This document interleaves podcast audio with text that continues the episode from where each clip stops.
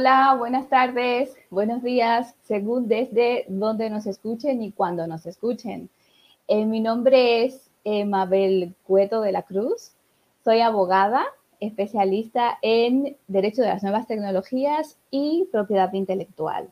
Hoy tengo dos compañeros de aventura eh, dentro de este mundo apasionante de la protección de datos, privacidad y ciberseguridad. Con ellos estaremos conversando sobre la intersección entre privacidad y ciberseguridad, tomando en cuenta el rol del abogado o la abogada. Les daré paso a cada uno para que ellos personalmente se presenten. Hola, ¿qué tal, Marian? ¿Cómo va todo? Hola, ¿cómo están? Muy bien, ¿qué tal? ¿Por dónde estás ahora? En Canadá. En este momento estoy en Canadá, sí. Fantástico. Hola, Carlos, ¿cómo va todo? Perfecto, muchas gracias. Decía que todo muy bien, gracias. ¿Tú qué tal? ¿Bien?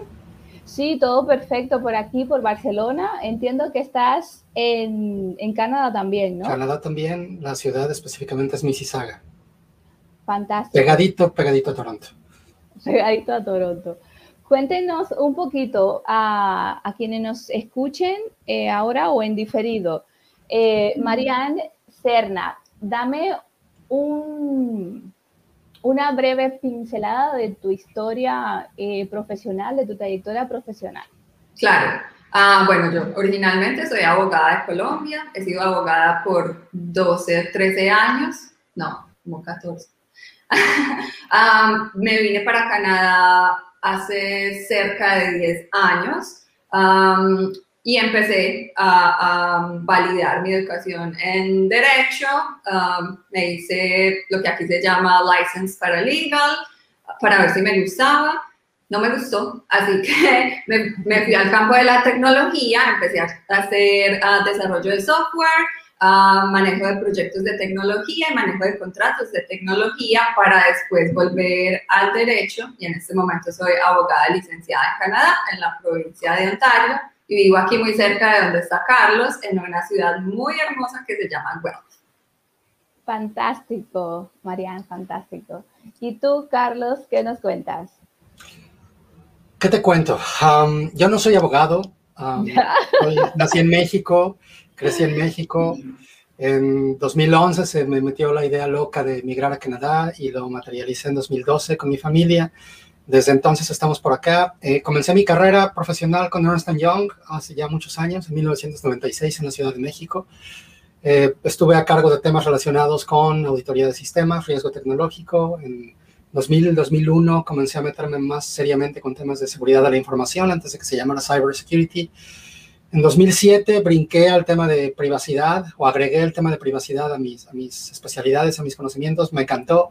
Tuve la oportunidad de estar en una conversación muy apasionante con una, con una mujer, María Elena Pérez Jaén, que con el tiempo descubrí que, que estaba muy metida en estos temas y que era uno de los comisionados del, del, entonces Instituto de Acceso a la Información del Distrito Federal, de lo que era el Distrito Federal, que ahora es la Ciudad de México solamente.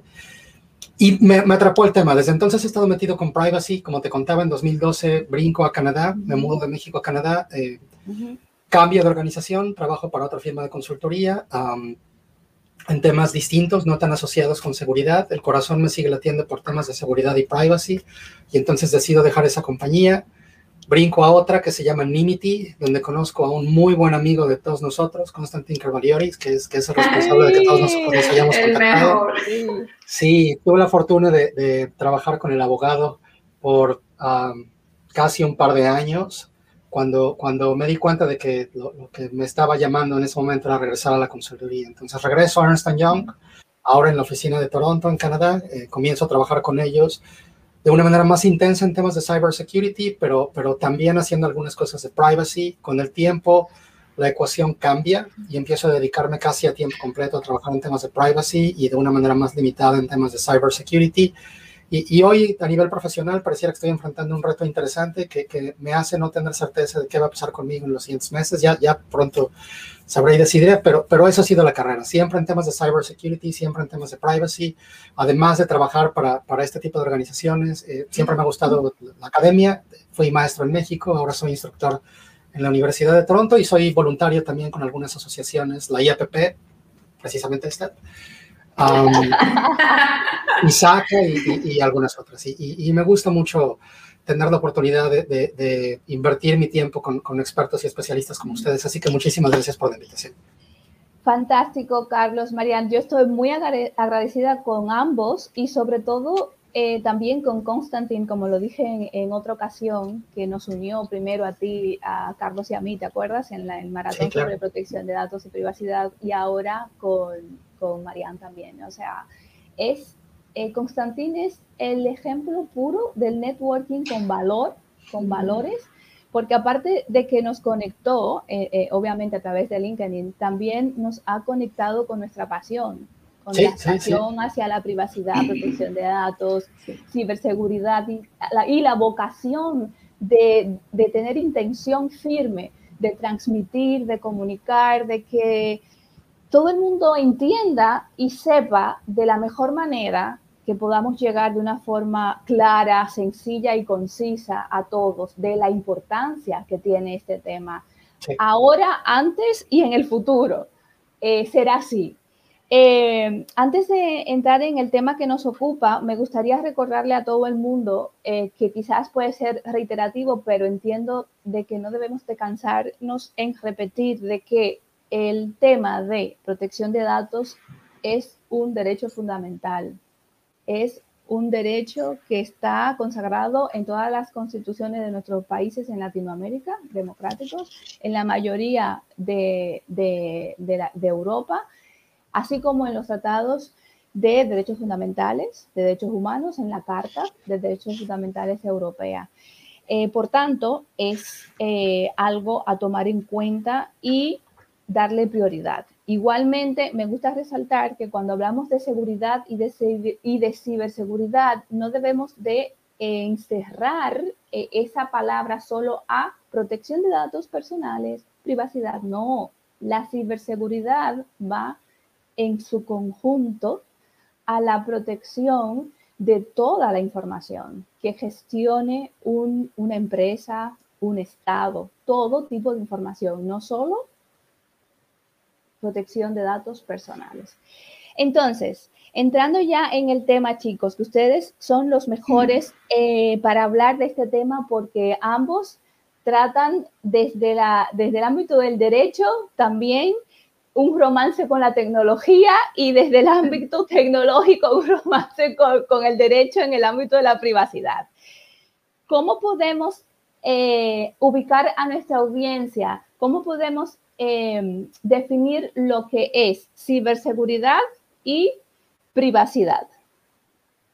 Por ejemplo, Carlos, si te parece, ciberseguridad.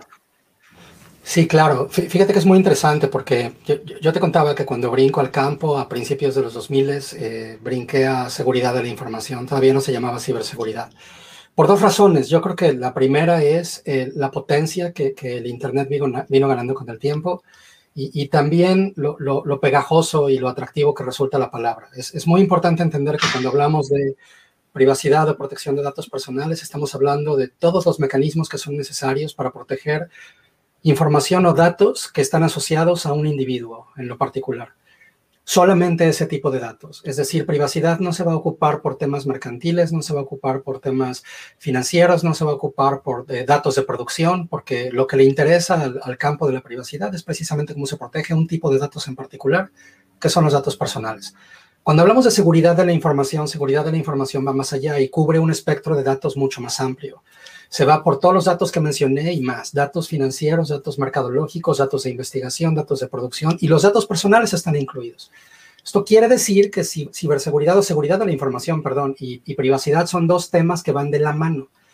No son lo mismo, como tú bien lo apuntabas al principio, son, complementarios, porque de la misma forma en que privacidad no es seguridad de la información, porque tiene un enfoque muy particular que son datos personales, seguridad de la información tiene otros intereses, privacidad tiene otros intereses que no son necesariamente tecnológicos. Hay, diferentes reglas, diferentes mecanismos, diferentes protocolos con los que se deben de cumplir y no todos necesariamente están asociados a un tema puramente tecnológico.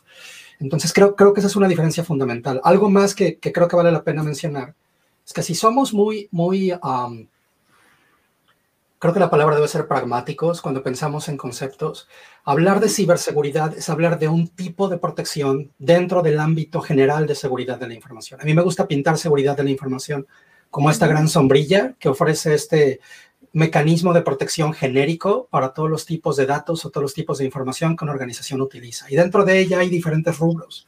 Uno de ellos es ciberseguridad. Ciberseguridad se enfoca particularmente en proteger elementos asociados a la presencia de una organización en el ciberespacio. Y por eso se le llama ciberseguridad. Eh, en estricta teoría, ciberseguridad tiene en consecuencia un alcance limitado y seguridad de la información es lo que se refiere a todo lo demás.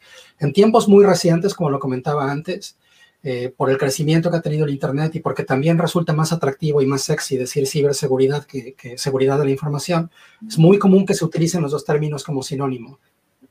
No necesariamente lo son. En consecuencia, es muy importante cuando escuchamos un término o el otro, es, es, es útil preguntarle a la persona que utiliza el término qué contexto le está dando para que podamos entender cómo, cómo debemos interpretarlo. En consecuencia, seguridad de la información, esta gran sombrilla, ciberseguridad, este concepto que se relaciona con mecanismos de protección de todos aquellos elementos que están expuestos al ciberespacio y privacidad o protección de datos personales, mecanismos asociados a proteger datos asociados a un individuo o a las personas. Como consecuencia, si en las actividades de procesamiento de datos personales tocamos el ciberespacio, la ciberseguridad va a ser útil para la privacidad. Le va a ofrecer los mecanismos de protección que los datos personales requieren en las transacciones que tocan el ciberespacio. Pero en aquellas piezas que no tocan el ciberespacio, que incluso tal vez se realicen en papel, habrá otros elementos dentro del campo de seguridad de la información que puedan asistir al tema de privacidad. En resumen, para cerrar el comentario, son dos conceptos o tres conceptos ahora que lo abrimos, que están perfectamente relacionados, van muy de la mano y desde el punto de vista corporativo creo que lo platicaremos más tarde, las cabezas de estas áreas, los que están a cargo de ciberseguridad o seguridad de la información o ambas, y el de privacidad, tienen que estar siempre trabajando en conjunto para poder procurar el éxito de la organización en materia de protección de datos. Fantástico. Gracias, Carlos. ¿Y tú, Marian? Cuéntame. Pues no lo podría haber dicho mejor que Carlos. Ah, lo que diría es que en términos, en términos de privacidad tiende a haber um, una idea similar lo asimilamos con todo lo que está en, en el área digital. Pero no, resulta que en, en, una organización cualquiera hay montones de documentos, hay montones de video, hay información de empleados que también es información personal y entonces tiene otras, hay otras maneras de protegerlo a través de mecanismos de seguridad que no necesariamente están contenidos dentro de lo que pensamos es ciberseguridad. Ah, yo creo que un área interesante en esa intersección es lo que tiene que ver con confidencialidad de la información, que es algo, es, un área muy delicada en la que la gente normalmente no, no pone mayor diferencia entre, bueno, bueno, hay información privada, puede haber datos personales en información que es confidencial. Entonces, ¿cómo manejamos esa, esas diferencias? Es muy importante y por eso es que lo que Carlos dice de que que, a ver, ah, la persona que se encarga de privacidad tiene que manejar, tiene que trabajar de la mano con la persona que se encarga de seguridad, totalmente clave. La comunicación es el, el punto clave ahí. Fantástico, Miriam. Pues yo tengo que sumar a todo eso como anécdota, es que a mí me ha pasado y seguro a ustedes también, consideran que muchos clientes que cuando se adecúan al reglamento de protección de datos o a la ley específica del país determinado sobre protección de datos de carácter personal, se adecúan a nivel eh, informatizado, por decir así, adecúan su página web, por ejemplo, ya piensan que no tienen que hacer más nada, que ya están adecuados en todos los aspectos.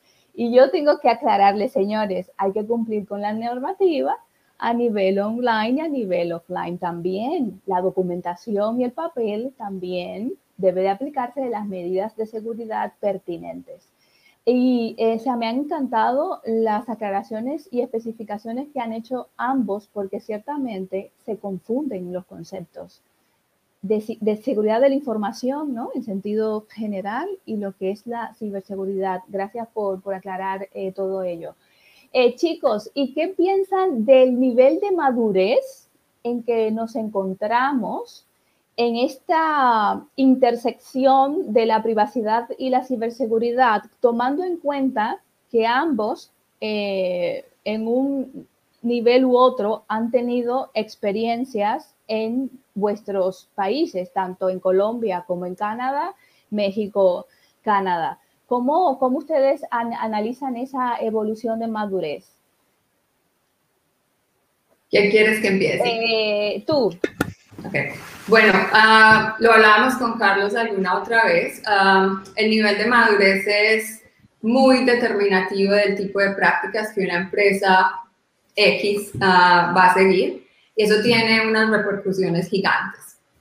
Creo que hay otra cosa que hay que considerar cuando analizamos madurez es qué tipo de empresa, para qué tipo de empresa estoy trabajando. Por ejemplo, si yo estoy trabajando para un vendor, la manera como voy a aproximar el tema de privacidad para un provider, la manera como voy a aproximar el tema de privacidad es diferente a si estoy trabajando para una persona que puede usar um, esos, esos proveedores.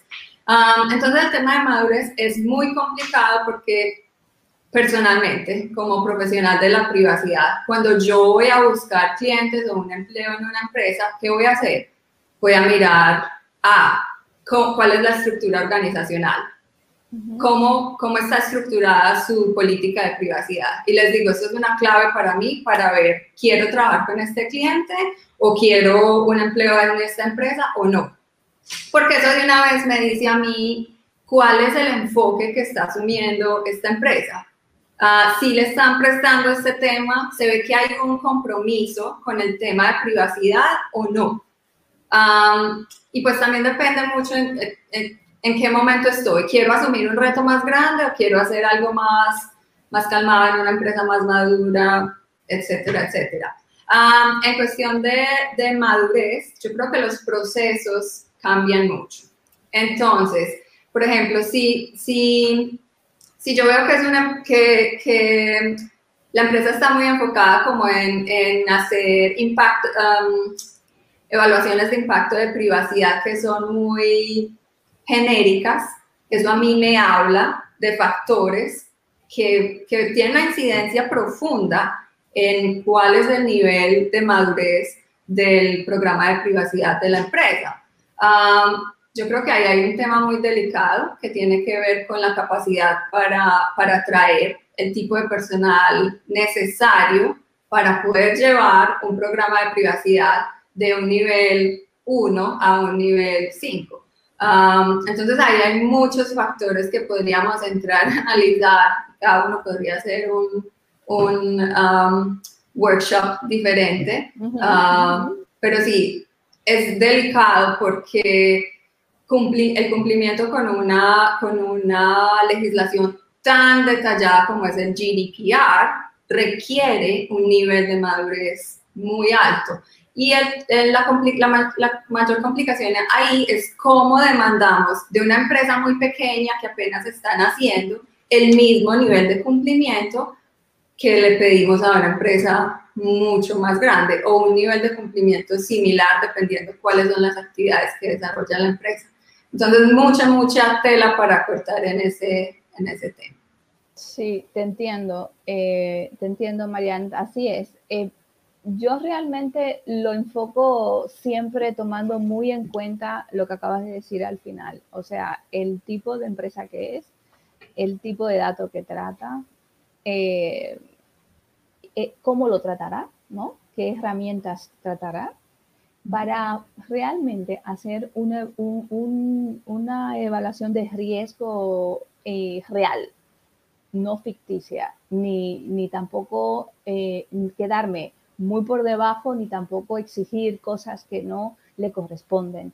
Y creo que a veces nosotros, los que trabajamos en el área, eh, quizás nos confundimos un poquito ahí junto con los directores o, o, emprendedores o ejecutivos de las empresas porque no hacemos la diferenciación. O sea, tomamos el reglamento como un manual igual para todos y realmente tampoco es así hay que adecuarlo a las necesidades exactas de cada actividad y de cada empresa. Carlos, cuéntame. Es una pregunta muy interesante. Yo, yo creo que um, tengo ya casi 25 años metido en este campo y, creo que lo, que lo que debo de decir es que el nivel de madurez en términos de cybersecurity y privacy en general es tremendamente bajo. Sí. Ah, debo de decir, decepcionantemente bajo. Sí. Em, platico con gente que ha estado por varios años en este ambiente y, decimos, es que es, increíble que hay compañías que apenas están haciendo caso a las recomendaciones que tenemos más de 20 años dándoles, ¿no? y, y, eso es lo triste. Y la realidad es que es así y, es evidenciado por la cantidad de ataques exitosos que estamos viendo constantemente, ¿no? Hay, hay, hay, una, hay una falta de atención importante al tema que de por sí es un tema retador y es un tema complejo. No es un tema simple, porque la tecnología avanza muy rápido. Y, la velocidad, la sola velocidad de la tecnología, que está muy ligada a muchas actividades de procesamiento de datos personales y que por supuesto está muy ligada al procesamiento de otro tipo de datos, este acelere va creando constantemente nuevos riesgos que si no alcanzas a tener una madurez decente, déjenme decir, va a ser muy complicado como organización que alcances la velocidad con la que estos riesgos se van presentando y en consecuencia no podrás responder a ellos y en consecuencia te mantendrás expuesto. Acaba de anunciarse, seguramente lo vieron, que, que se descubrió una vulnerabilidad de estas conocidas como de día cero en Apple, que es una compañía que tiene, tiene tiempo tratando de ponerle mucha atención al tema de seguridad y privacidad y, y de hecho han tomado el tema de privacidad como uno de los estandartes de su, de su presencia en el mercado aún a ellos les ha pasado. Sucedió con SolarWinds, sucedió con FireEye, que son compañías que se dedican al tema de seguridad de la información y en consecuencia se espera que le pongan mucha atención al tema y la verdad es que lo hacen, pero aún a ellos les ha fallado y han tenido problemas como los, que hemos conocido en meses recientes. A lo que quiero llegar es si ellos, que, están al frente de, de temas de seguridad de la información y protección de datos personales, les pasa lo que les ha pasado, ¿Qué se puede esperar con, otras organizaciones? hay, hay, muchas compañías que, que, cuando tocas el tema te dicen, bueno, pero es que a nosotros no nos ha pasado nada. Y, la respuesta que, que, yo he dado por mucho tiempo es, no te ha pasado nada o no te has dado cuenta de que te está pasando nada. Eh, que, que, pueden ser dos temas muy diferentes y, y, me atrevo a decir que muchas veces vamos, vamos a lo segundo. Es una realidad que en estos 25 años que me ha tocado estar en este campo sí ha habido una evolución, porque sería injusto decir que no ha existido, pero ha sido, como ya lo dije antes, decepcionantemente lenta. Hay, hay muchas cosas que ya deberían de haberse resuelto en muchas organizaciones, incluso a nivel global, que todavía no han pasado. Yo, yo celebro lo que ocurrió con, con el Reglamento General de Protección de Datos, pero lamento que no haya llegado antes. Y, y en un tono muy similar, por ejemplo, un, un, un comentario que, que comenzó a hacerse de voz de, la excomisionada de, de, privacidad de Canadá, Jennifer Stoddart. Ella decía desde que estuvo al frente de esa oficina hace ya varios años que la regulación en materia de protección de datos personales para el gobierno en Canadá era urgente que se reformara. Y ella decía, es, es muy impresionante ver que esta regulación se libera al mercado cuando sale al mercado la Commodore 64, una computadora súper popular en todo el mundo. Y lo que ella decía es, Hoy ya no usamos la Commodore 64. Con una Commodore 64 no podríamos hacer lo que estamos haciendo ahora. Sin embargo, seguimos utilizando en Canadá una regulación que salió al mismo tiempo que esta computadora, pensando en un proceso de datos asociado al que se hacía con computadoras como esa. Eso muestra con toda claridad que hace falta una reforma y la ley del sector privado no se queda muy atrás. Entonces, hay, temas en los que creo que como sociedad y como, como, como uh, grupos económicos deberíamos estar avanzando mucho más rápido. Es, es muy gratificante, aunque otra vez hubiera sido muy bueno verlo antes, es muy gratificante hoy ver como grandes corporativos, grandes compañías en diferentes países, incluyendo Canadá, México y estoy seguro Colombia también y muchos otros, comienzan a abrirse a temas colaborativos. Y ahora ya no son celosos de quedarse la información para ellos y ahora ya comparten entre ellos qué están haciendo para resolver problemas de seguridad, qué están haciendo para resolver problemas de protección de datos, de tal suerte que todo mundo pueda aprender de las experiencias de otros, sin que eso signifique estar compartiendo propiedad industrial o propiedad intelectual, que por supuesto es reservada. Pero los temas de manejo de mecanismos de protección, que pueden ser de utilidad para todos, creo, que es algo que tiene que comenzar a, hacerse de manera más abierta. Porque al final los, los malos actores, los, los, atacantes, están haciendo eso sin tener limitantes. Para ellos no hay fronteras, para ellos no hay divisiones tecnológicas. Ellos tienen un objetivo y lo van a cumplir. Y si del otro lado, los que estamos tratando de hacer que eso no pase, no alcanzamos a frenar ese tipo de situaciones, el tema va a ser muy fuerte. Hay una evolución que me parece muy interesante en la definición de diferentes modelos de madurez para los diferentes campos que estamos hoy hablando, ciberseguridad o privacidad. y, creo que ah, hoy, hoy no hay ninguna excusa que valga en el sentido de decir, no sé cómo definir mi modelo de madurez al interior de mi organización. Porque la, información está ahí, los modelos están ahí. Y si por alguna razón no tenemos el tiempo, no tenemos los recursos o no tenemos la experiencia como compañía para hacerlo, bueno, para eso estamos los consultores, que, hay de diferentes presencias, de diferentes tamaños, de diferentes eh, dimensiones, como para poder responder a las necesidades de cada organización. Es, es muy gratificante ver también cómo Canadá, por ejemplo, México recientemente, estoy seguro de que Colombia, si no lo ha hecho, lo hará muy pronto, liberaron ya documentos que presentan niveles mínimos de seguridad que deberían de definirse para la pequeña y mediana empresa, de tal suerte que ellos puedan también estar protegidos, que es uno de los sectores más, más vulnerables y que en la mayoría de los países son el grueso de la actividad económica. Las grandes empresas concentran un pedacito, pero las micros y pequeñas tienen la gran mayoría. Entonces, si no tenemos protegidos a esos segmentos, que son los que están más vulnerables, ¿Qué, impacto puede tener eso para la sociedad si un buen número de estas organizaciones interrumpe sus actividades por un problema de seguridad? Entonces, creo que se ha avanzado, sí, pero creo que la reacción de las organizaciones para responder a este tema y para poner mecanismos adecuados de protección de datos en general o datos personales en particular van mucho más lento de lo, esperado, incluso con regulaciones ya puestas. Eh, la, IAPP ha lanzado cada año un, un estudio de gobierno de privacidad y hay una gráfica muy interesante que muestra ¿Cómo sienten las compañías que están respecto del cumplimiento con el Reglamento General de Protección de Datos? Ya pasaron tres años y mi expectativa sería que al día de hoy todas las compañías estuvieran al 100%. A lo mejor soy un soñador y, quizá un 75% podría ser más razonable. Lo interesante es que el 50% de las compañías dicen que ellas creen que están cumpliendo con la regulación. ¿no?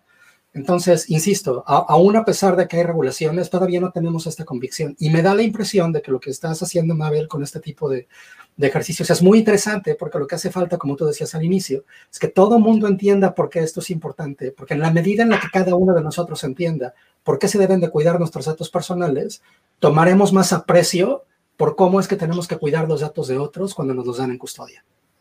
Te agradezco el comentario y efectivamente es así, por eso yo estoy 100% convencida de que junto con ustedes y los demás que participaron en el maratón vamos a hacer muchas cosas de ahora en adelante porque todos estamos en la misma línea. Es que si no hay información, si no hay formación, no, no vamos a ningún lugar, porque como muy bien tú dices, hay países que tienen más de, de 20, de 10 años, y nosotros, imagínate, España, con, con leyes, con documentación, y aún así, y aún así, hay empresas todavía que, que da pena, ¿no? Eh, es triste el, el, verlas, cómo no custodian, cómo no cumplen, cómo no protegen la información en sentido general.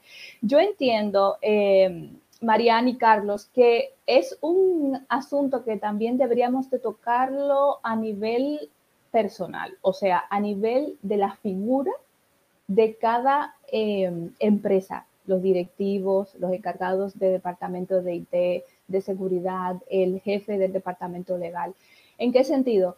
En que entiendo de que eh, seguimos con una cultura reactiva con una cultura de que me roban los datos primero, eh, eh, me entero por casualidad de que hubo una filtración de información, entonces, y solo entonces tomo medidas, y quizás, y no una actitud proactiva como por suerte ya en el reglamento y en todas las leyes y normativas que se han ido adecuando a partir de, de esta norma europea, lo han estipulado de forma eh, articulado de forma legal. O sea, se exige una responsabilidad proactiva de todos los responsables de tratamiento y encargados de tratamiento. Eso por un lado.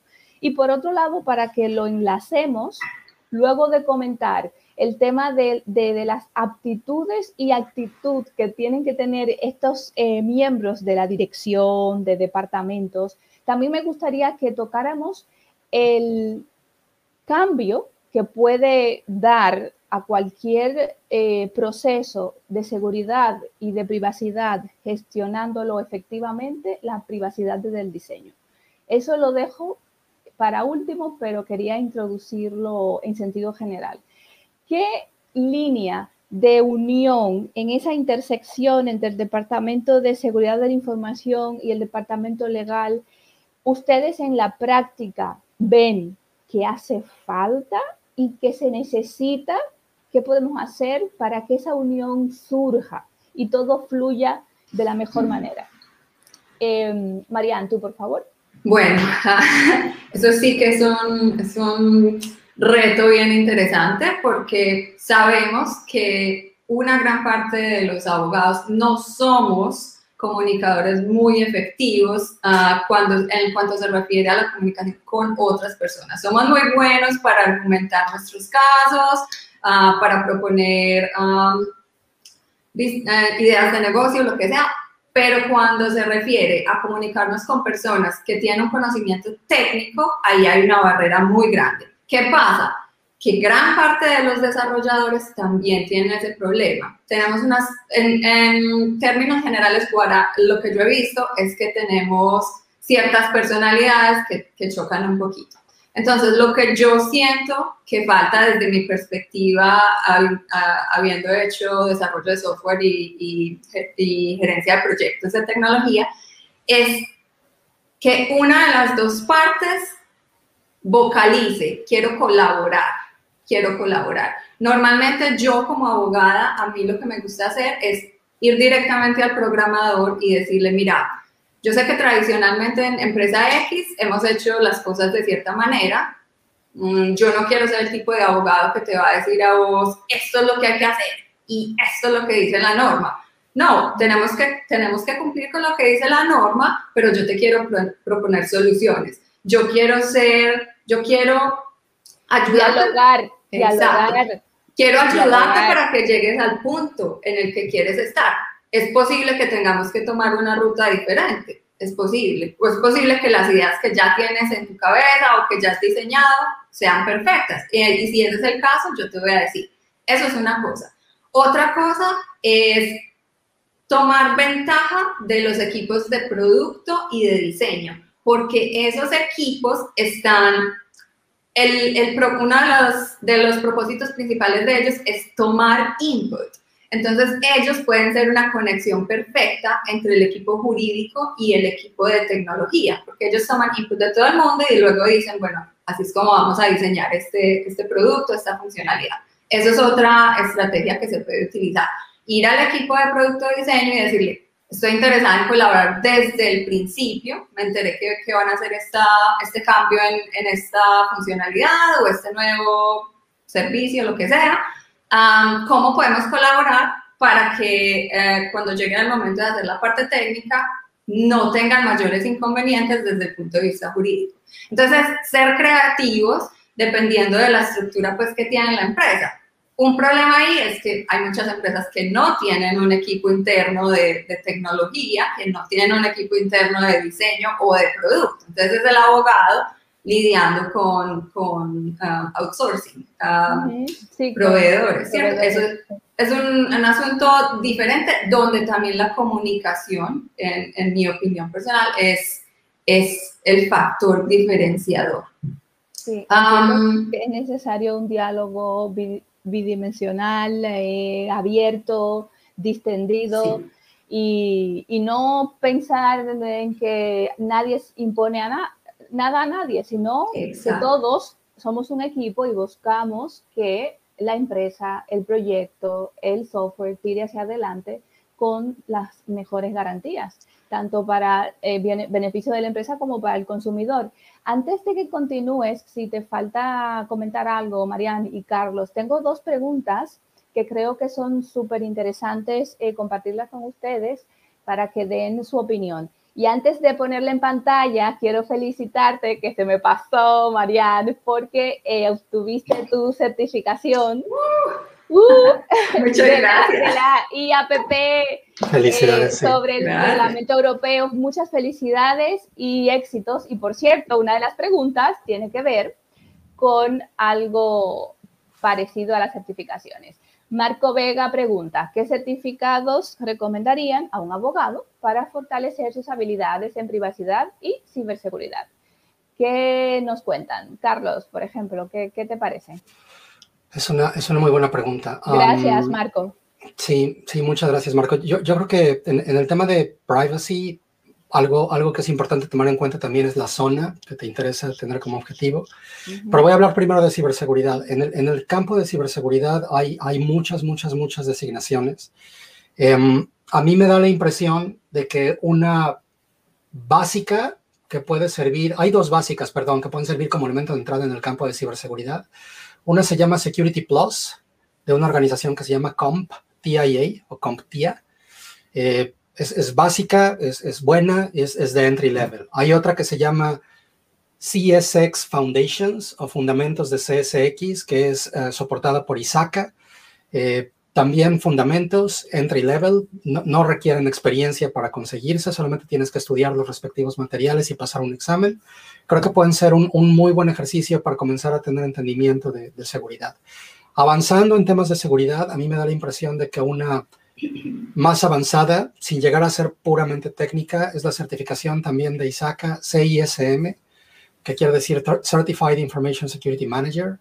La, ventaja de esta certificación es que te permite desde una perspectiva de management entender qué tienes que hacer para proteger la, la, seguridad de la información, qué tienes que hacer desde la perspectiva de gobernanza, qué tienes que hacer desde la perspectiva de manejo de riesgos, qué tienes que hacer desde la perspectiva de colaboración y qué tienes que hacer desde la perspectiva de un diseño de programa de seguridad y de respuesta a incidentes. Creo que, creo que puede ser una certificación muy interesante. La que es considerada como, como quizá la, la de mayor reputación en el campo de seguridad eh, es la que se conoce como CISSP o CISP, Certified Information System Security Professional. Esta certificación es soportada por el ISC Squared o el International Information Systems Security Certification Consortium. Eh, es quizá la certificación que más tiempo tiene en el mercado en temas de seguridad, ha venido evolucionando mucho con el tiempo. Esta misma organización tiene otras certificaciones especializadas en temas específicos, pero me parece que es muy potente. En el tema de privacy. Hay por supuesto muchas más, pero me da la impresión de que estas pueden ser un buen punto de entrada. CompTIA ofrece un mapa que pinta diferentes certificaciones de ellos y de otras organizaciones en seguridad y en otros temas relacionados y el nivel de, complejidad o, qué tan avanzadas son. Me parece que es un documento interesante. En el lado de privacy, definitivamente una organización a la que hay que voltear a ver es la IAPP. La IAPP, sí. La IAPP tiene su, su certificación más importante, que es la CIPP, que es la que consiguió Marianne hay, diferentes concentraciones para diferentes jurisdicciones, diferentes regiones. Hay una para Europa, hay una para Asia, hay una para los Estados, Unidos, una para gobierno, una para Canadá. Creo, no sé si ya existe una para Latinoamérica o estaba en, no, todavía, No, todavía. Y, pero y hay, hay otra en IT también. Hay una en IT que se llama CIPT y hay una en Management que se llama CIPM. Eh, a mí me parece que un buen ejercicio para un abogado es ir por la CIPP que corresponda a la región que le interese. Si están en Europa, definitivamente CIPPE. Me parece que una que es más genérica es CIPM y, otra que puede ser un tanto técnica, como bien lo comentabas, es uh, CIPT. Em, una que es muy reciente, pero que está ganando posición también en el mercado global, también de ISACA, es el CDPSE, que quiere decir Certified Data Professional uh, Solutions Engineer soportada también por ISACA, insisto, es muy reciente, tiene menos de un año, pero ha venido ganando presencia de forma importante porque ISACA también es una organización muy reconocida. Me parece que son las, las, que, las que tienen un peso global que puede ser relevante. Cada país puede tener otras certificaciones. Hay algunas en México, hay también en Canadá, pero las, las que he mencionado ahora son eh, certificaciones reconocidas a nivel mundial. Sí. Fantástico, gracias. Espero, eh, Marcos, Sí, Marco, haberte respondido la duda. Él tiene otra pregunta muy interesante, pero la pasaré luego de que Carlos eh, nos des tu punto de vista, eh, con lo que comentaba eh, Marian primero. Y luego paso la pregunta. Y el punto de vista era, perdóname, me quedé perdido con las certificaciones. Sí, con las certificaciones. Yo también me quedé pensando en eso. Sí, en las certificaciones.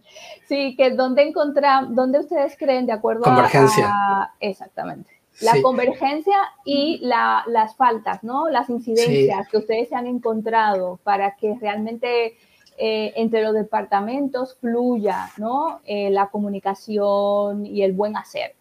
Sí, yo, creo que la, gran ventaja hoy es que seguimos, siendo organizaciones con personas trabajando en ellas, ¿no? Me, queda claro que la digitalización ha avanzado mucho y seguramente avanzará más. Quizá llegue un momento en el que haya menos presencia humana en las compañías. Eh, ya hemos visto casos muy interesantes de, organizaciones que tienen un nivel de automatización muy alto, como el caso aquel de Amazon, en el que de repente una persona recibió una nota de despido que venía de una aplicación porque no había cumplido con las horas que debía de haber cumplido. No, no hubo nunca una persona revisando el caso, ¿no? pero bueno, sin entrar en ese tema, insisto, hoy somos personas trabajando perdona, con personas. Perdona, Carlos, no entres en ese tema, ¿vale? Porque ahí entras en, en, un derecho. En un derecho. Lo sé.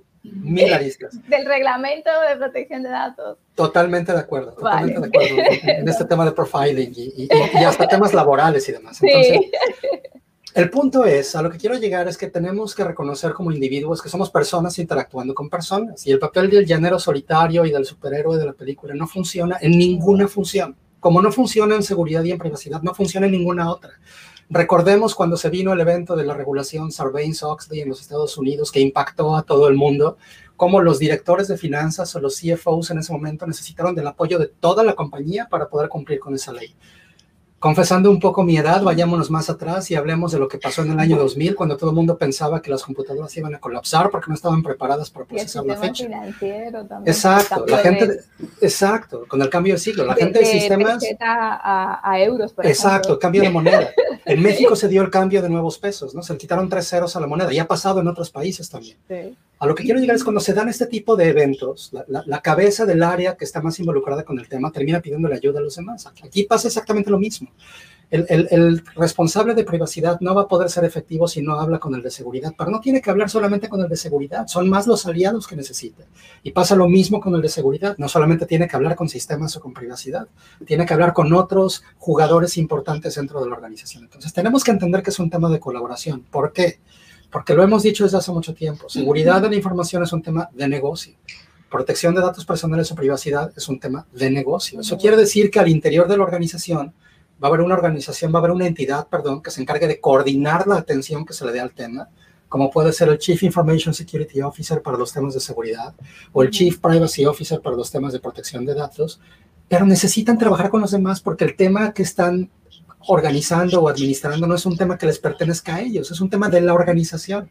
Entonces, en la medida en que no reconozcamos esta necesidad de interactuar con otros, no vamos a ser efectivos en ese tema. Y, y creo que ahí tenemos un, lío que va más allá de este reconocimiento. Lo, que comentaba hace un momento es, muy interesante también. La, formación académica y las personalidades que vamos teniendo, quienes estamos en el campo de privacidad o de seguridad, es muy particular.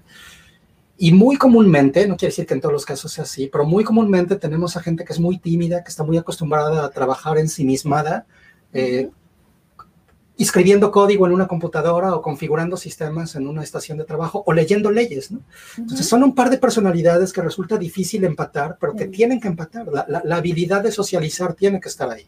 Yo les platicaba al inicio de la sesión que doy clases en la Universidad de Toronto desde hace casi siete años y antes di clases en otras universidades en México. Y en mi experiencia, en el campo de seguridad y en el campo de privacidad, el reto más importante no son los temas legales ni los temas técnicos, es el tema humano. Hay un ejercicio que hacemos en el curso que doy en la Universidad de Toronto en el que hacemos que los estudiantes se, formen en grupos y jueguen a ser consultores. Y se les presenta un caso en el que tienen que, que conseguir información de un grupo de ejecutivos ficticios. Les llevamos a gente que es ajena a la clase, que se hacen pasar por el director general, el director de finanzas, el contador, y les damos una agenda con cierta información que los estudiantes no conocen y les hacen preguntas para obtener esta información. Es muy interesante ver la complicación que tienen para hacer preguntas que pueden ser muy simples. Sí. Y una vez que consiguen esta información, cómo, cómo organizar toda esta información para, para traducir esta información en necesidades asociadas a temas de riesgo de manejo de la información y cómo tiene que ser respondido. Insisto, el, el tema no necesariamente es técnico, los, los códigos, las leyes, los, los frameworks, los, los, puedes aprender con, con, una buena actitud, pero la necesidad de tener una comunicación efectiva y, y la, la la, la, razón de que, de que lo utilices para poder ser efectivo en lo que haces es fundamental. Entonces, creo, creo que necesitamos reconocer que es importante. Una vez que reconoces que es importante, el siguiente paso es reconocer qué tan hábil eres para desarrollar este, este mecanismo de comunicación. Si te hace falta habilidad, trabajar en desarrollar esa habilidad y si la tienes, utilizarla. Al final es lo que creo que hace falta. Fantástico. Yo quiero decir algo ahí porque me parece súper importante lo que Carlos acaba de decir y es que, vean, cuando, cuando estamos contratando gente para privacidad, muchas empresas toman un enfoque que yo no quiero decir que es errado porque ha sido el enfoque tradicional, pero no es un enfoque efectivo. Ah, esta persona tiene CIPP, lo que sea, lo que sea. Ay, pero seguramente tiene un año de experiencia o no tiene experiencia. Vean, no saben cuánta gente, con cuánta gente he trabajado yo que me ha probado que ese es el enfoque equivocado.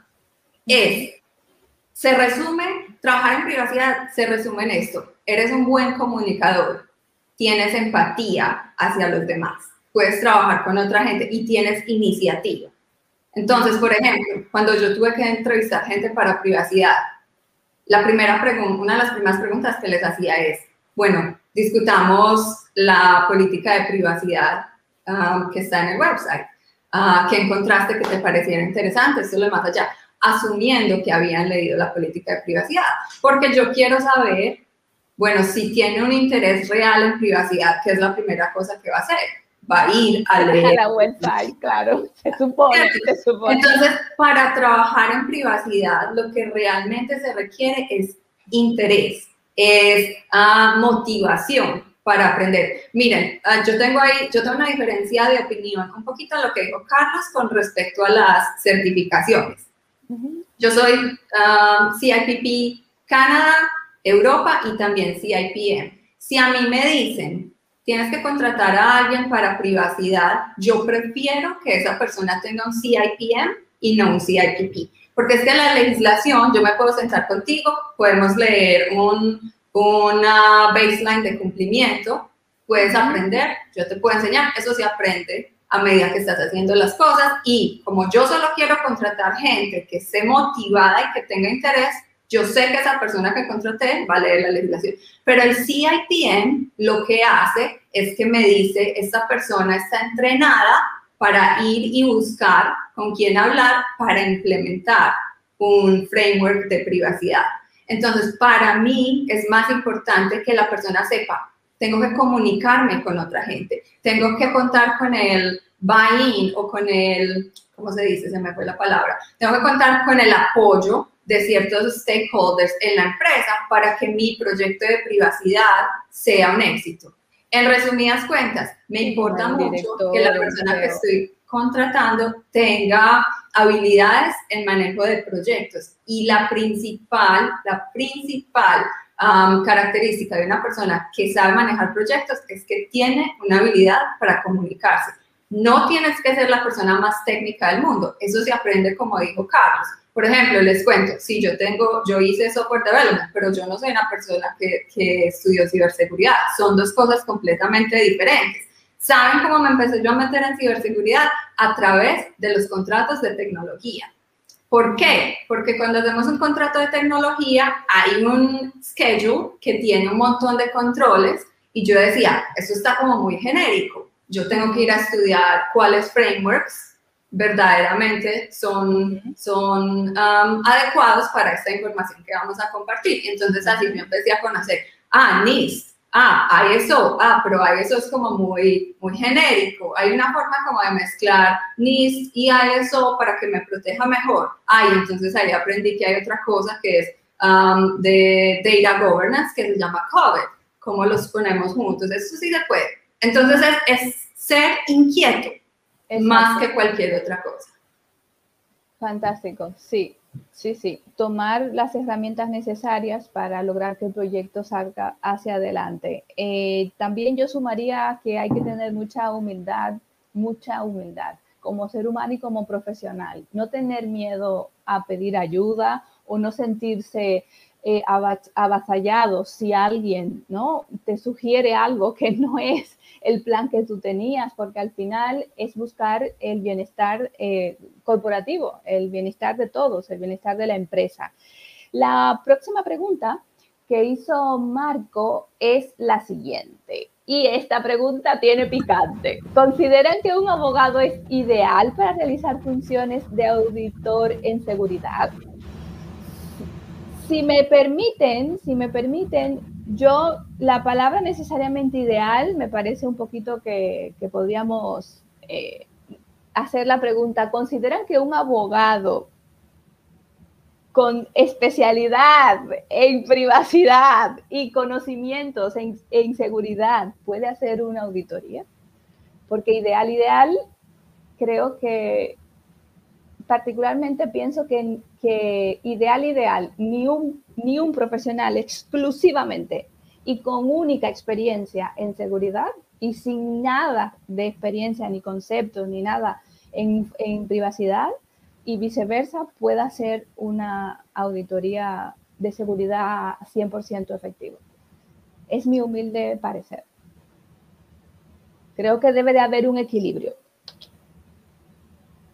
Sí, Marian, ¿quieres, ¿quieres decir algo tú primero? Solo lo que iba a decir es que depende del tipo de auditoría que estás, en la que estás pensando. Por ejemplo, en este momento yo estoy, tengo un cliente que yo creo que tiene una confusión entre lo que significa hacer un privacy audit y un privacy assessment. ¿Qué tenemos? Privacy assessment, privacy impact assessment, ¿cierto? Entonces, la auditoría es una cosa más grande, más genérica, donde entonces ahí tienes dentro de eso un um, assessment de privacidad que es también genérico en el sentido que mira cuál es el estatus de la empresa en términos de privacidad y seguridad en este momento y ya una um, privacy impact assessment que es más específica hacia un um, proyecto que vas a hacer más como más centralizado. Yo no diría, por ejemplo, yo tengo cierto conocimiento, ¿soy capaz de hacer una auditoría en seguridad? No,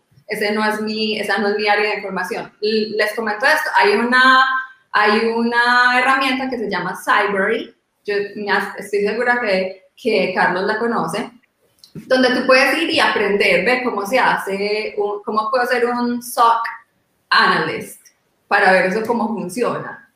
Ese tipo de cosas yo las hago porque me gusta saber, ve, cuando van a hacer una auditoría, qué será lo que miran, ¿cierto? Porque es bueno estar informado. Eso es muy diferente de yo decir, voy a ir y me voy a meter en una cosa súper técnica para mirar cómo sale, porque no es solamente un checklist. Es en realidad analizar, venga, hagamos un penetration testing. Yo no voy a hacer, pues como abogada, no, a menos que fuera um, un um, Information Technology Professional con especialización en auditoría, porque de ahí se desprenden unas obligaciones, y aquí sí viene la parte más jurídica, se desprenden unas obligaciones legales que yo no siento que estoy preparada para, para tomar. Entonces, en conclusión, otro tipo de, auditorías o assessments que son más en, en, línea con lo que yo sé, con lo que me siento cómoda, con lo que podría decir, soy casi una experta, uh, me sentiría como haciendo eso. Una auditoría de seguridad, yo se la dejo acá al equipo de Carlos para que la haga. Sí, igual más bien en que probablemente es un trabajo en conjunto, al fin y al cabo, de diferentes profesionales, especialistas en, en, las áreas eh, determinadas, pero eh, vamos a ver qué nos dice Carlos al respecto. Gracias. Fíjate que eh, atinados los comentarios. Yo, yo, yo me atrevería a agregar que cuando hablamos de auditoría desde una definición fundamental, lo que estás buscando es riesgos en relación al alineamiento con un marco referencial específico y controles definidos para poder procurar el alineamiento contra ese estándar. Y el siguiente paso es probar qué tan efectivos están siendo estos controles para que este alineamiento se dé. Es, así de genérico.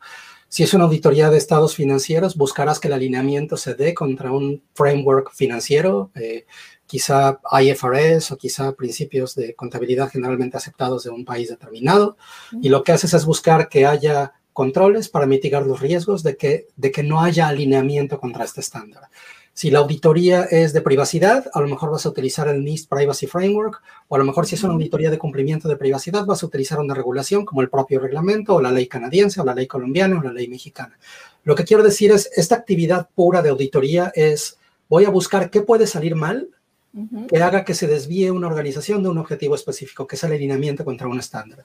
Desde esa perspectiva, en mi, en mi opinión, con el tiempo que pasó en el campo, yo empecé mi carrera como auditor de sistemas. Eh, creo que hay dos disciplinas que pueden tener mayor ventaja que el resto de las demás en términos de ser exitosos en el campo de auditoría. Y estos son los contadores y los abogados. Porque a mí me parece que a contadores y abogados, desde su formación académica, se les habla con mucha frecuencia del concepto de riesgo y control. Eh, ¿Qué puede pasar si no se arma bien un contrato y qué puede pasar si no se cumple con un contrato? ¿Qué puede pasar si no se carga adecuadamente en los estados financieros una cantidad y qué consecuencias puede tener esto para la organización? En consecuencia, creo que tienen un instinto más, más habilitado desde jóvenes para ir por ese espacio y en consecuencia pueden tener una ventaja. Sin embargo, la realidad es que, como tú bien lo apuntabas, un, un, un buen auditor no solamente de sistemas, sino de otros temas, puede tener prácticamente cualquier profesión. En el recorrido que he tenido también en este campo me ha tocado ver de todo. He visto psicólogos, actuarios, abogados, muchos contadores, muchos ingenieros también, administradores, eh, administradores hoteleros. Entonces hay, hay, hay un, ingenieros industriales, ingenieros civiles, hay, hay una cantidad interesantísima de, de, de backgrounds académicos o de carreras universitarias ejecutando trabajos de auditoría. En consecuencia, yo creo que es un campo que está abierto para cualquiera que tenga este interés por preguntarse qué puede salir mal y cómo voy a hacer para evitar que eso que salga mal efectivamente suceda. ¿Qué se está haciendo en la organización para que esto no pase? Creo, creo que hay una ventaja muy interesante hoy, como también se apuntaba ya, en, el que muchas organizaciones han habilitado diferentes frameworks como COVID o algunos otros para ofrecer a la gente que esté interesada en desarrollar un campo por aquí, eh, una actividad, perdón, por aquí, una, carrera exitosa. Yo, yo, me atrevería a decirle a, Marco que si tiene interés en desarrollar una carrera en el campo de auditoría, que no se limite, que no, que no piense que por ser abogado no lo puede hacer. El tema es... claro, prepararse. exacto, él, tiene la actitud, le interesa, que lo busque, que estudie, se va a aprender. No, no, no veo que sea un problema ahí. Y sí, creo, creo, que, creo que definitivamente es una actividad en la que perfectamente caben los abogados. Fantástico, gracias, eh, Carlos. Eh, chicos, y hablando de contratos. Mi tema favorito. Sí, tu tema favorito. Vamos a, a darle el tema favorito a, a Marianne. Em, bajo la experiencia, tanto a nivel técnico, Carlos, y tú a nivel legal, y bueno, y yo también, nos hemos encontrado en el día a día, no solo porque los redactemos nosotros, sino también que los firman nuestros clientes y nosotros lo, lo, lo tenemos que revisar antes de que ellos eh, se comprometan ¿no? y, firma, y firmen los contratos.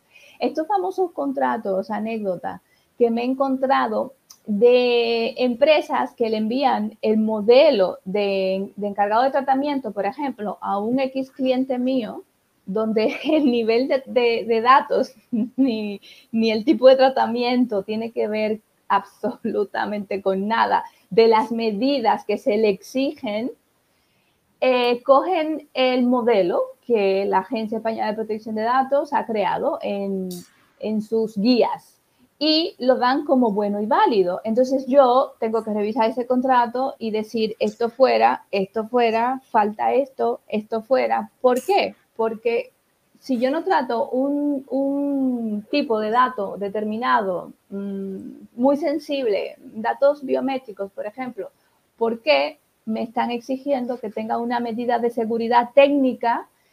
Eh, ¿Cuál puede ser una medida de seguridad técnica exagerada? Eh, un mecanismo de encrypción específico. Por ejemplo, por ejemplo.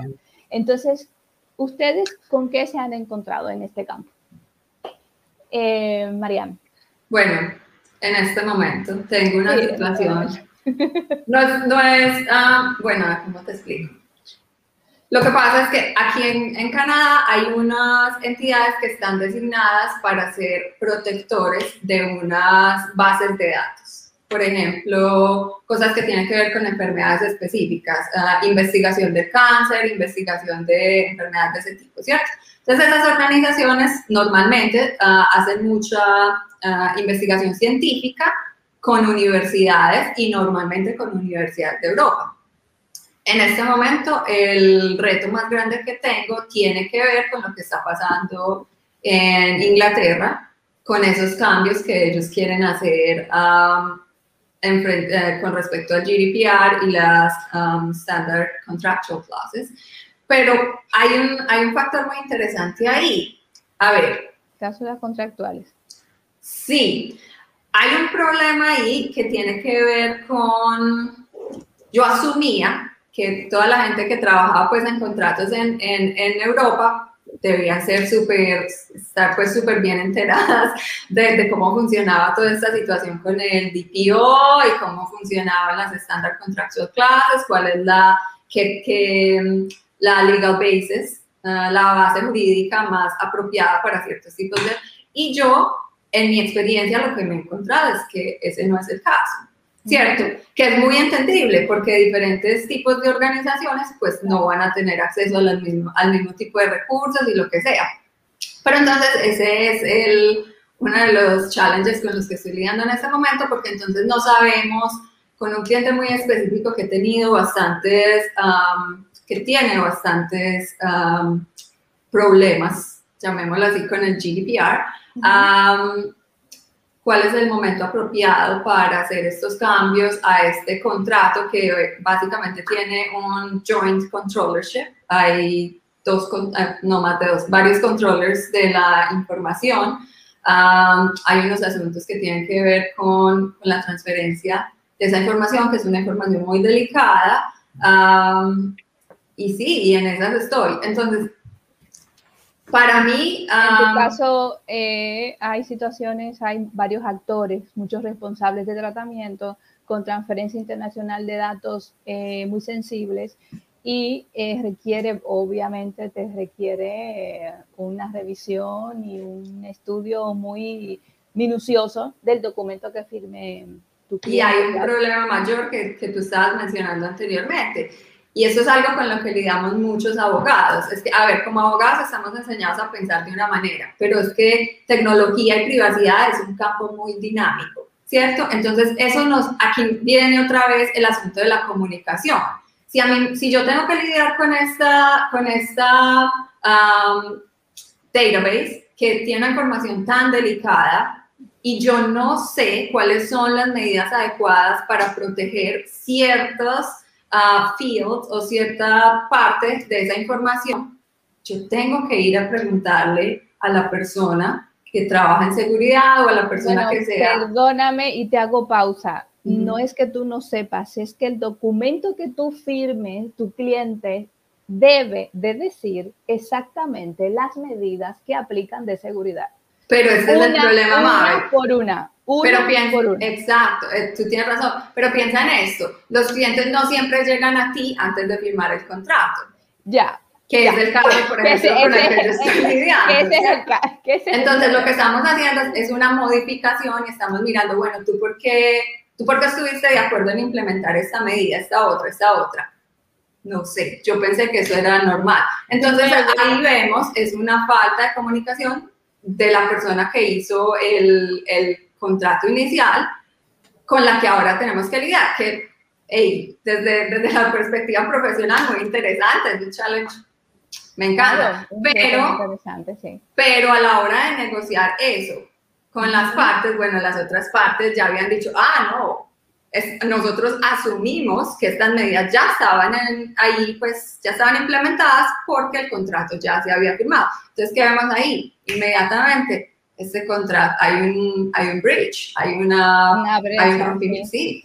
Ah, entonces sí, unos, unos retos bastante interesantes. Sí, son retos interesantes, pero yo entiendo que en generalidad, eh, Carlos y, y, y Marianne, em, da igual el nivel de tamaño de años de experiencia que se ha tenido en el ámbito de privacidad y seguridad, porque me he dado cuenta que es muy común esta situación.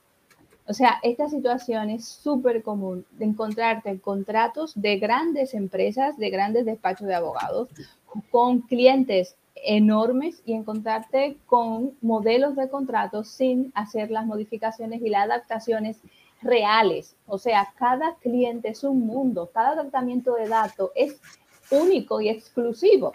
Entonces no se puede partir de modelos ni plantillas, hay que ver la realidad y para ver esa realidad hay que tener una comunicación, volvemos otra vez, fluida y abierta entre todas las partes y entre todos los departamentos. Entonces, Carlos, ¿cuál ha sido tu experiencia? Fíjate que regresando un poco, quizá para cerrar el círculo al tema de madurez del que hablábamos al principio, sí. Yo, yo, lo que me he encontrado es que es muy común que en esta falta de madurez que muchas organizaciones tienen, uno de los temas que más duele es precisamente el de administración de relaciones con terceros. Y, y, qué se tiene que hacer para poder medir los riesgos relacionados con seguridad de la información y con protección de datos y los riesgos en general en la relación que se tiene con terceros. Sí, sí, creo que es muy común lo que, lo que Marian comenta, desafortunadamente es algo que, pasa. Me ha tocado muchas veces ir a organizaciones que cuando les preguntas si están cuidando cómo los terceros manejan datos, dicen, sí, por supuesto que lo estamos haciendo. Bueno, ¿y qué hacen para que eso ocurra? Bueno, pues en todos los contratos incluimos esta cláusula, ¿no? Y las cláusulas son la, clásica de confidencialidad que dice información confidencial es esto y no confidencial es esto. Y las dos partes nos comprometemos a manejar la información confidencial con mucho cuidado. Y luego hay otra cláusula que dice, en materia de privacidad vamos a cumplir con las reglas aplicables. Y, no, eso no responde a un detalle tan específico como el que Mariana estaba comentando hace un momento. La, realidad es que hace falta entender con mucha claridad cuál es el riesgo que se tiene. Yo, yo algo que celebro es que el Reglamento General de Protección de Datos haya sido tan claro en decir esto es un controller, esto es un processor y las obligaciones de cada uno son estas y estas. Y si tú, controller, vas a tener una relación con un processor, entonces tú tienes que asegurarte de darle las instrucciones adecuadas y él se tiene que asegurar de que solamente va a hacer con la información que tú le pides que trabaje, solamente lo que tú le pides. Lo que tú le pides. Y eso te obliga a que haya una relación contractual que esté definiendo y perdona, y que puede hacer, perdona Carlos que te interrumpa, y que el responsable tiene la eh, potestad de auditar a ese, a ese encargado de tratamiento. Porque Ese, tema, ese tema que dices es bien interesante. Hay, hay, que hablar del ciclo completo de la relación con el tercero. No solamente es cuando te sientas a negociar cómo va a ser la relación y firmas un contrato. En el tiempo, como tú bien lo dices, a través de una auditoría o de un mecanismo similar, como puede ser la revisión de certificados, como los SOC 2 o los ISO 27000 o cualquiera similar. ¿Cómo vas a ser tú como responsable para confirmar que efectivamente los mecanismos de control que estableciste en el contrato van funcionando en el tiempo? Y si en el tiempo tu operación evoluciona y a lo mejor tienes que recolectar más datos personales o diferentes datos personales o abarcar una jurisdicción distinta, ¿cómo eso se va a reflejar en el contrato para cubrir los riesgos que tú tienes como responsable? Y en el momento en el que finalmente llegas al término de la relación con el tercero, porque va a pasar en algún momento, ¿cómo vas a hacer para que esos datos que este tercero está procesando para ti regresen a ti de forma segura o le sean transferidos a otro vendedor también de una forma segura? Entonces, todo este mantenimiento del contrato es, algo que es difícil. Me encanta lo que estamos hablando, me encanta que daría, se lo juro, que daría para un, eh, una conversación, un legal tech talk exclusivo. Es, que me, he encontrado con contratos de que, eso es lo que acabas de decir, Carlos, el al momento de rescindirse el contrato, eh, cómo eh, la información, el, el, encargado se la entregará o la destruirá al responsable. No, no me digas eh, la entregará o la, la destruirá. No, dime ya cuál va a ser el proceso y cómo va a ser el proceso. Elígelo, especifícalo ya. Pero ¿sabes qué, Mabel? Yo veo... Es, así como em, tipo, cláusulas tipo, cláusulas tipo. Yo que no puede ser, cláusula tipo, por Dios, hay que ver cada realidad. Y algo importante del reglamento también es la corresponsabilidad, que muchos eh, controles, o sea, responsables de tratamiento de datos, no se van enterando mucho o no quieren. Somos los responsables de tratamiento de datos o controllers somos corresponsables si nuestro procesor o encargado de tratamiento no cumple con lo que supuestamente habíamos dicho en el contrato que hiciera si no eh, hemos hecho una supervisión, ¿vale? Y un seguimiento responsable y proactivo, porque por eso está el principio de proactividad y de accountability. O sea, por favor. Solo una nota ahí en la realidad, en términos operacionales, mi experiencia ha sido que la cláusula de auditoría solo la utilizan empresas muy grandes que tienen la, la posibilidad de pagar por una auditoría. Entonces hablamos de, ah, bueno, como tenemos esa cláusula de confidencialidad súper estándar, que si se rompe la confidencialidad muchas veces ni nos damos cuenta, Luego tenemos una cláusula súper genérica de, de, protección de, de, datos personales, eh, que al final del día prácticamente no dice nada. Y luego tenemos una cláusula de auditoría con la que la mayoría de empresas eh, pues no, no la pueden materializar porque no tienen el presupuesto para ir y auditar cada uno a cada uno de sus proveedores. Y yo creo que ese es un problema muy grave. Yo hablaba con Anka Bukian, la, la excomisionada de, de, privacidad de Ontario, sobre eso. Ella yo creo que está haciendo unas mejoras en el, en el, ISO, en el ISO 27000 en lo que tiene que ver con contratos. Entonces yo le decía, lo que pasa es que falta a ver, el ISO es, una, es un estándar que tiende a ser muy objetivo.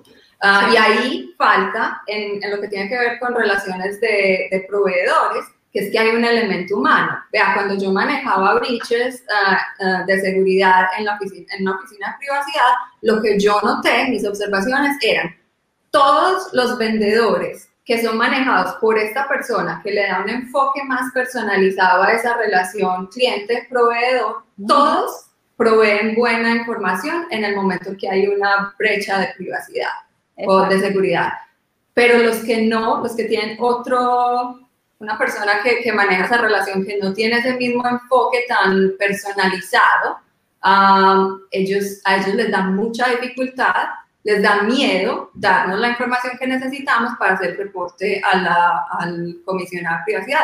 Y eso fue una cosa muy interesante. Entonces, eso lo que a mí me dice es el contrato solamente es efectivo hasta cierto punto. Cuando llegamos, cuando analizamos lo que pasa en realidad, la situación es enteramente distinta. El contrato viene a jugar um, un papel muy preponderante cuando ya hemos agotado todas las instancias y vemos lo único que queda es uh, ir a hacer mediación, arbitraje o ir a la corte.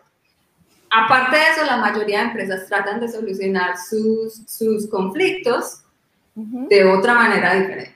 Entonces, eso también hay que considerarlo. También hay un, hay un asunto personal, hay un asunto de empatía en el manejo de esas relaciones con esos proveedores.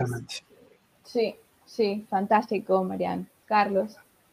No, no, estoy totalmente de acuerdo. Yo creo que en el tema de contratos no hay, no hay más que agregar. Yo creo que es un tema que merece atención y que debería de ser integrado en el, en el ejercicio de incremento de la madurez de las organizaciones en materia de ciberseguridad y privacidad.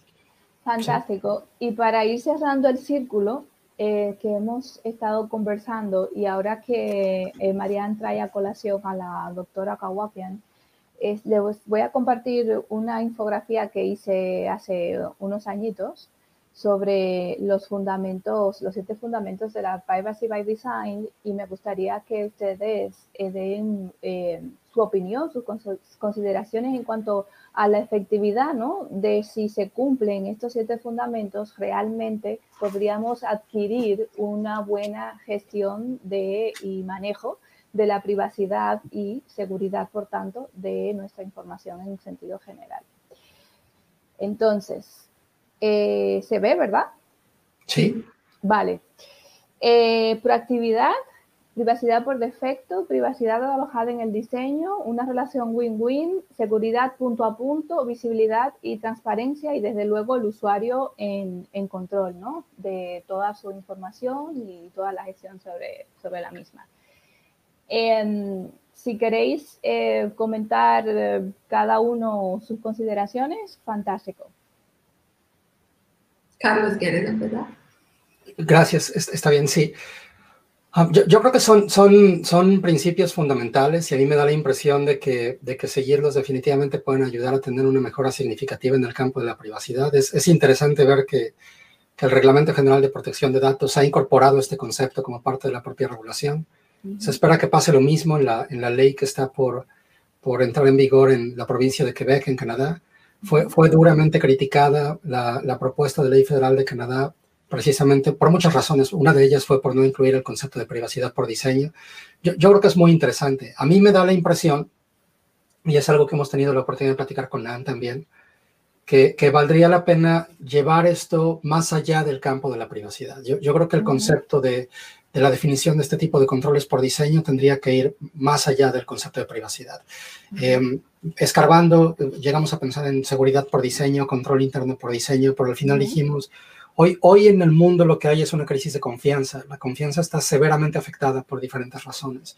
Y en consecuencia es, es algo que tiene que restablecerse, es algo que tiene que, generarse de nuevo. Y, creemos que el desarrollar relaciones basadas en la confianza con tus clientes, con tus empleados, con las diferentes personas con las que interactúas es fundamental.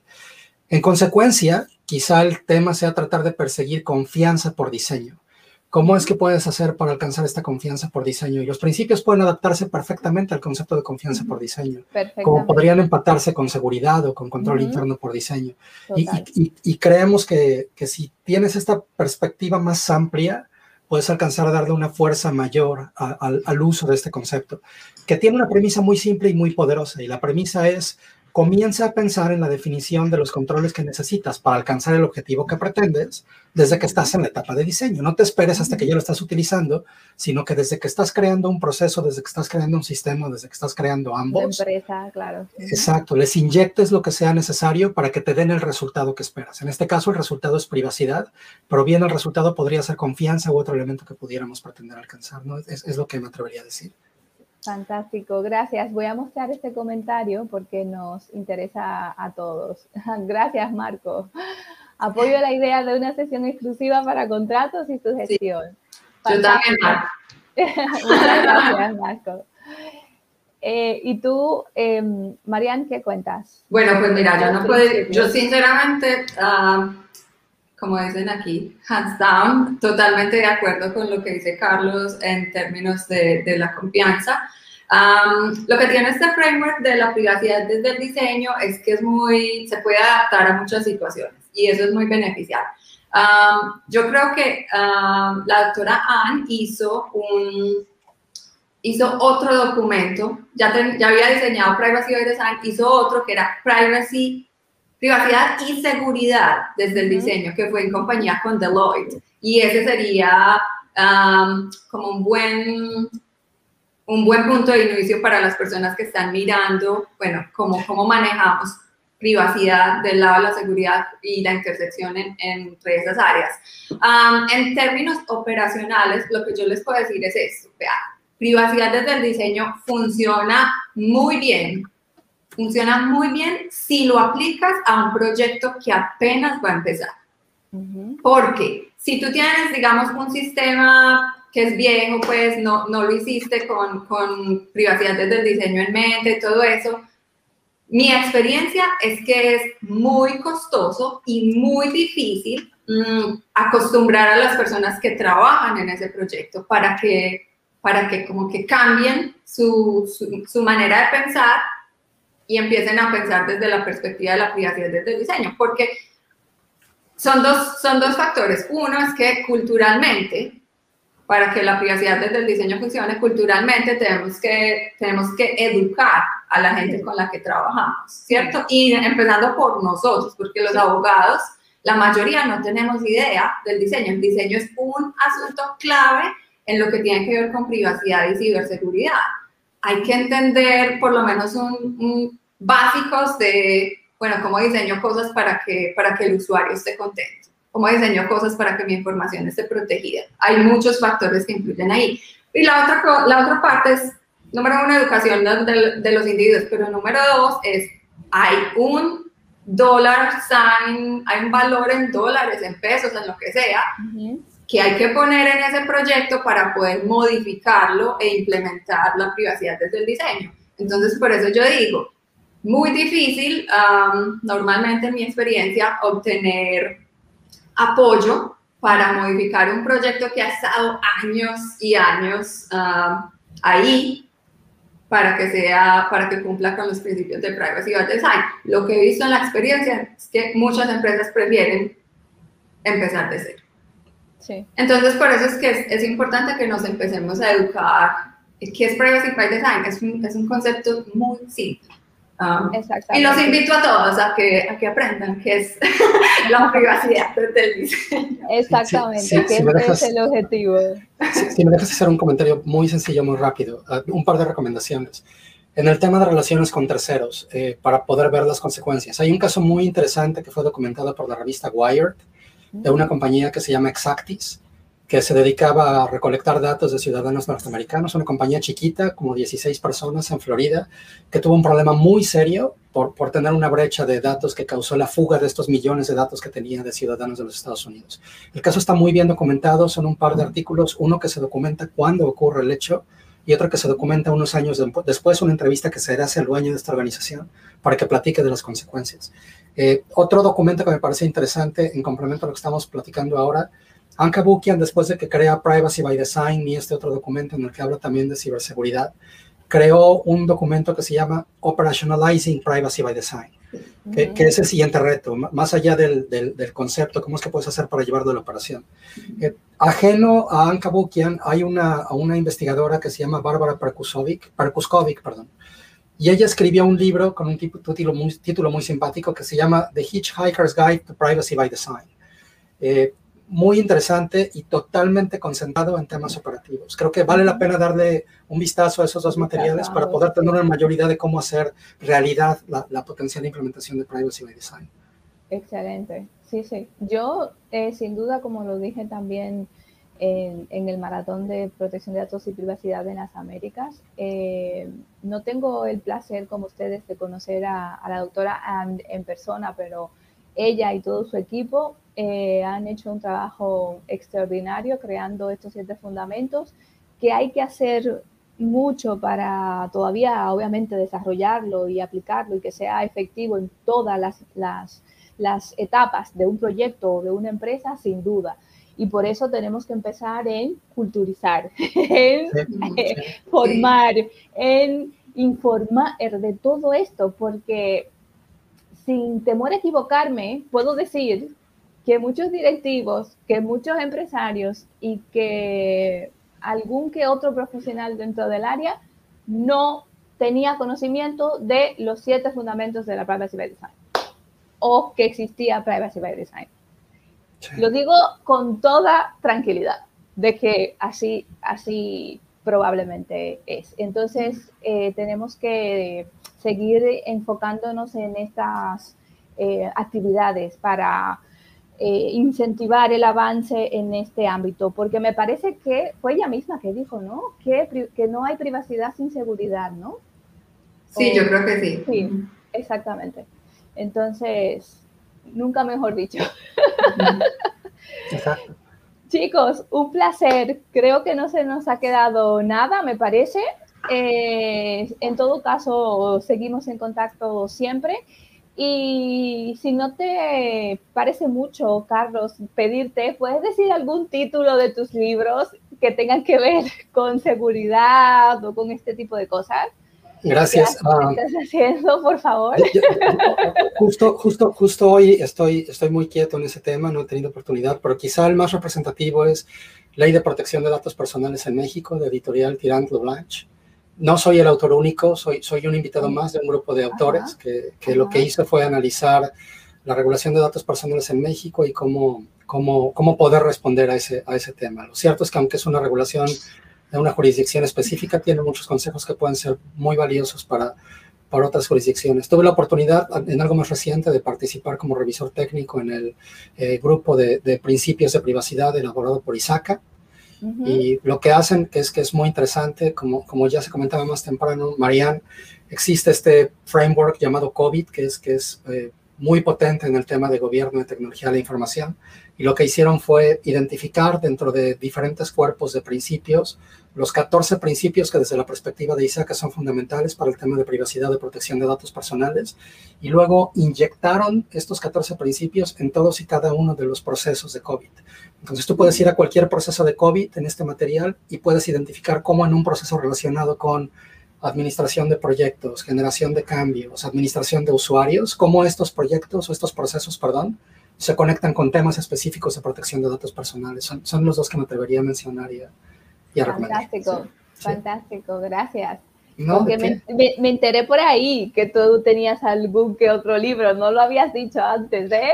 Sí, no, no, no, no. aparte escribo de forma, de forma creativa también, eso lo he estado un poquito más activo recientemente, pero ah, en temas de seguridad y protección de datos, esos son los que creo que pueden ser interesantes. Gracias por Fantástico. Eh, María Serna, muchísimas gracias. No, a ti, gracias ha sido un placer compartir contigo. Espero que esta sea una de muchas más en el futuro. Igualmente, Carlos, gracias, siempre muy agradecida. no se vayan, me despido en un momento, pero no se desconecten, ¿de acuerdo? Claro, gracias. Gracias a todos. Bye a todos los que se conectaron, gracias. Gracias por conectar, gracias por escucharnos. Cuando nos vean en diferido, espero que sea de interés este tema y lo hacemos con eh, la mayor generosidad posible para aportar un granito de arena en este ámbito de la protección de datos, privacidad y ciberseguridad. Hasta pronto, nos vemos. Mañana tenemos otra actividad con em, Lorena Naranjo sobre eh, la legislación en protección de datos del Ecuador, que ha sido aprobado ya unos meses atrás, y la potencialidad de colaboración con Europa. Muchas gracias y hasta luego.